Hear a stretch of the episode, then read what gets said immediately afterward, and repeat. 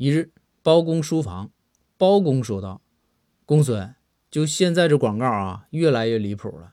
看来呀，我得使使劲整治一番了。”公孙就说：“大人，我感觉还可以啊。”包公就说：“可以啥呀？